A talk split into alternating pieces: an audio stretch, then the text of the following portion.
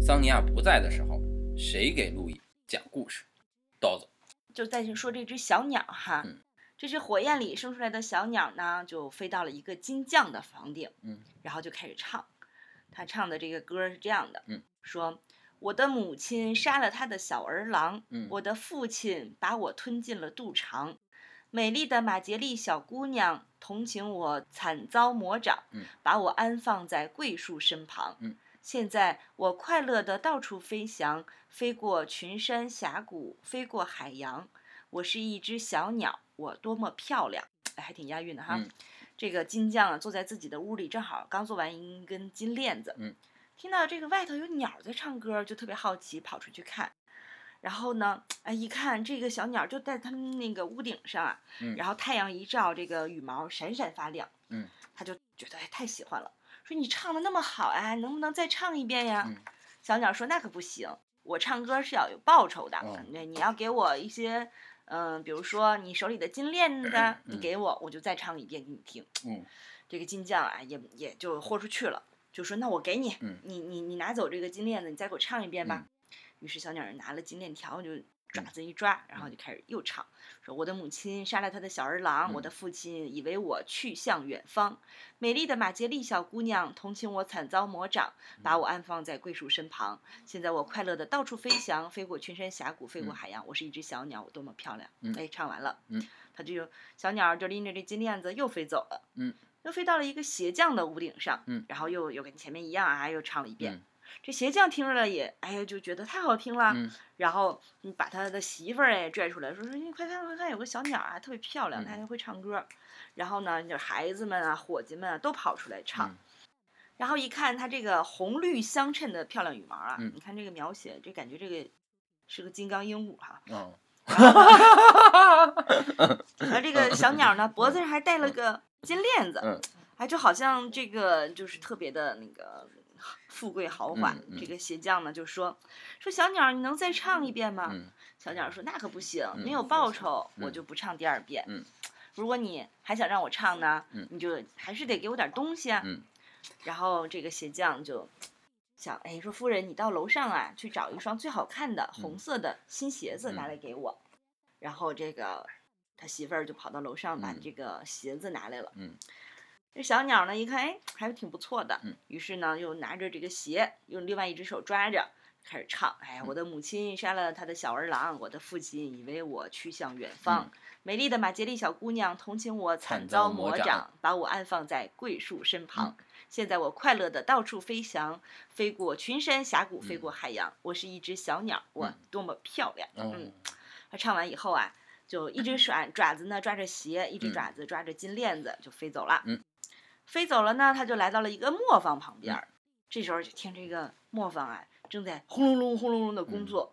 这个二十个伙计嗯正在劈着一块磨石，哎，这个就是可能在哦磨他那个、那个磨坊。哦，这个他一听就是那个声音巨大，嗯这个小鸟就停在了旁边的树上开始唱歌。嗯他没想到他唱这歌儿，他他们在那么大的那个噪音里头也能嗯听见。嗯然后这个磨坊的这个伙计们就停下了手中的活儿啊，来看他。这个这些伙计呢就问说：“哎呀，你这个小鸟儿怎么唱的那么好听啊？能不能再唱一次给我们听啊？”小鸟说：“那可不行哈、得没有嗯报报酬，我嗯是不会唱第二遍的。嗯，这样吧，你们把那块墨石给我，哦，我就再唱一遍。说那伙计说：“哎呀，这个墨石呢不是我一个人的，要是我的那你就你就拿去了就无所谓了。”然后这时候其他的伙计都说：“说没关系，没关系嗯，你只要再唱一遍啊，我们就都同意，这个墨石就给你了。”嗯。于是这二十个伙计拿着一根长杆子，才用尽了力气把这个墨石的一边儿抬了起来。嗯小鸟呢，把这个头啊穿到这个墨石中间的圆孔内，哦，你想那个墨石不就是那个中间有一一个大圆孔嘛？嗯嗯然后呢，在这众伙计瞠目结舌的注视下，嗯背着二十个人才能抬起来的墨石起飞上来了，了，对，飞上了树。嗯，然后小鸟又像没事儿的人一样，没事儿的鸟一样，嗯又把这首歌唱了一遍。那唱完歌以后哈、它就飞走了，嗯一手抓着链子，一手抓着鞋子，脖子上套着那块大墨石，嗯，飞回到他父亲的房子上。 so，他这会儿呢，这个父亲他的继母，嗯还有马杰利，嗯，正坐在一起呢，准备吃饭。这个这顿恐怕是晚饭了哈。嗯这父亲说：“哎，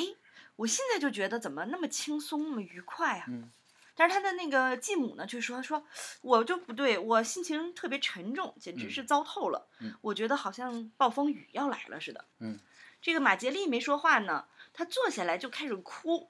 这个时候啊，这个小鸟飞来了，落在了房屋的顶上。嗯这父亲说：“说哎，上帝保佑，我真快乐，总觉得又要看到一个老朋友了。”嗯，这母亲说呢：“哎呀，我好痛苦，我的牙齿啊在不停的打颤，嗯浑身的血管里的血血呀、就像在燃烧一样。”嗯说着呢，他撕开了身上的长外套呢，想让自己冷静下来。马杰利在一旁呢，就是独自坐在角落里，嗯她前面的裙摆上放着一个盒子，嗯她哭得越来越厉害，眼泪呢就把那个盒子都填满了。这时候啊，这个小鸟开始飞到，就是那棵桂树上，嗯开始唱歌了。嗯我的母亲杀了他的小儿郎，哎呦，他这个后妈吓得赶紧用手堵上耳朵，把嗯眼睛闭得紧紧的，就以为这样啊就看不见听不见了。嗯但是呢，就是就好像这个这个歌声根本就就嗯不受他的这个捂耳朵的这个嗯限制啊，就直接就飞到了他的耳朵里。然后他父亲说：“哎，说夫人怎么回事儿？”然后这个小鸟又开始唱：“我的父亲以为我要去向远方。”然后这个他那个家里的男主人说：“哎，说小鸟那么漂亮，嗯，唱的那么好听，你看那个羽毛像宝石一样闪嗯烁啊哈。就是金刚鹦鹉。嗯，然后又唱说：“美丽的马吉利小姑娘，同情我惨遭魔掌，把我放在桂树身旁。”嗯，马吉利抬起头呢，悲伤的哭着。父亲说：“说哎，我要近走近点儿去看看这只小鸟。嗯”这母亲说：“说哎呀，你不要留我一个人在这里啊，我就觉得整个房子都像烧着了一样。”嗯，但父亲呢还是走出去了。小鸟就继续的唱，说：“嗯现在我快乐的到处飞翔，飞过群山峡谷，飞过海洋。我是一只小鸟，我多么漂亮。”嗯，小鸟呢刚一唱完，就把那一条金金项链儿啊、金链嗯子扔下去，就套在了他父亲的脖子上。哎，父亲一看戴着非常合适，很满意的回到房子里说：“说你们看，你们看，这小鸟给了我一条多么漂亮的金项链儿啊，嗯看起来多气派呀、然后呢，但是他妻子仍然非常害怕，瘫倒在地板上了都，嗯帽子都掉下来，就跟死了一样。嗯，然后小鸟又开始唱歌了。马杰利说：“哎，我也要出去看看，看看这小鸟是不是也会给我什么东西嗯哈。他一出门呢，小鸟就把这红鞋子呢也扔到他面前了。嗯他把鞋捡起来穿上，觉得自己一下子就轻松快乐起来了，也不哭了。嗯然后就跑进屋子里说：“哎，我出去的时候心情那么差哈，回嗯来的时候我真快乐。你看这小鸟给我的鞋子多么漂嗯亮呀！”这个母亲就说：“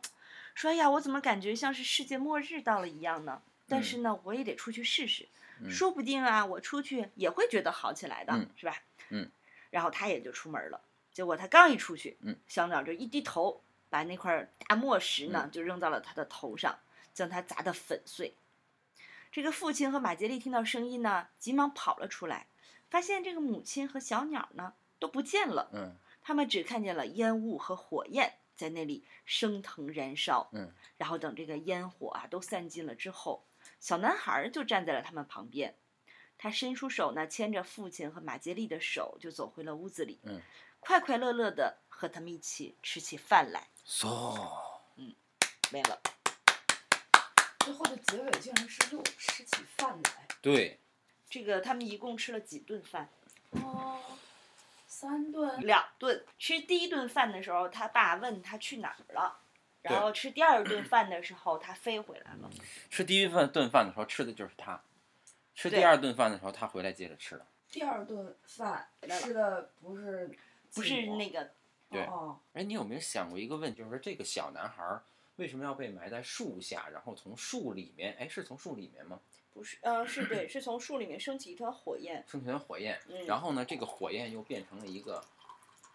鸟儿，嗯，然后这个鸟儿走了，它为什么要借助树这种语言呢？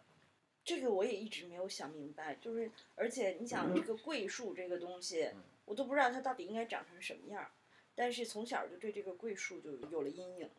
从树里长出来这个事情啊，我们可以理解成以前欧洲古老的民间这这种巫术里面，它有一个对树神的崇拜。永他生树什么神他一开始是个人嗯，然后后来呢，就是渐渐的这个神话就变形了，这个树就变成了人居住的一个场所了。但是我觉得这个故事呢，可能会更像树就代表一个人，因为其实这个是桂树让她怀孕的，嗯实际上可能她怀的真的就是桂树的孩子，而且她一开始是从桂树上拉破了不是，他在桂树下削削啊苹啊果，对拿破仑拉破手，她的手嘛，这个时候嗯她的血和树下的那个血嗯，两个结合在一起，我觉得这个可能就是这个孩子的一个一个隐喻吧，那可能这个孩子就是树生的孩子。然后最后这个小女孩救了这小男孩的一点，就是她把剩下的那个小骨头是吧，嗯嗯，埋在了树下，放在了树，放在了树下嗯是吧？可能如果没有这个动作的话，他也不能复活，嗯我记得这个故事可能还有一个细节，可能这个细节大多数童话也给删了，就是好像这个小女孩儿或者什么他们在弄汤的时候，里面还发现了这个小男孩的手指头，还是说他爸爸吃出来觉得这个呃吃出来一个手指头，就问这是什么，然后他妈妈说这是什么什么什么，就就给占过去了。那也就是说，其实是有手指头，就是有骨头的具体的形态的描述的。那可能小女孩就把吃剩下的手指头、骨头什么具体的形态放在桂树下了。那么这种骨头节的形态，其实跟树的形态又能把它联系在一起。其实这个小男孩他就等于是一个树神，或者说就是树神的孩子等等。所以说，从树里面飞出来一只鸟，嗯，为什么是鸟呢？对，为什么是鸟呢？这个东西其实就是你注意到没有，从古埃及开始就把人的灵魂像鸟一样飞出来。这也就是说，那这个鸟应该就是这个小孩的灵魂，然后这个树呢，就应该是这个小孩的身体等等。然后这样的话呢，我们就能理解树、鸟和火。我也我也不知道为什么是火，可能火会跟重生什么这些事情有关。反凤正凰就是涅槃的感觉，对，就是出来的不是凤凰，是只金刚鹦鹉，嗯，嗯， 嗯，这个很像一个，就特别像收集到了一个北方的传说故事。树神的信使是 Raven 嘛，渡鸦。嗯嗯，不知道他当时在德国怎么收集到这样的故事，应该还是挺早的，从北嗯方传过来的，有一些原始宗教感觉的这个故事。嗯，而且他说这个故事大概发生在两千年前，那当时的两千年前，十九世纪的两千年前，那那也没没有也2000是罗马多时年期前啊嗯嗯，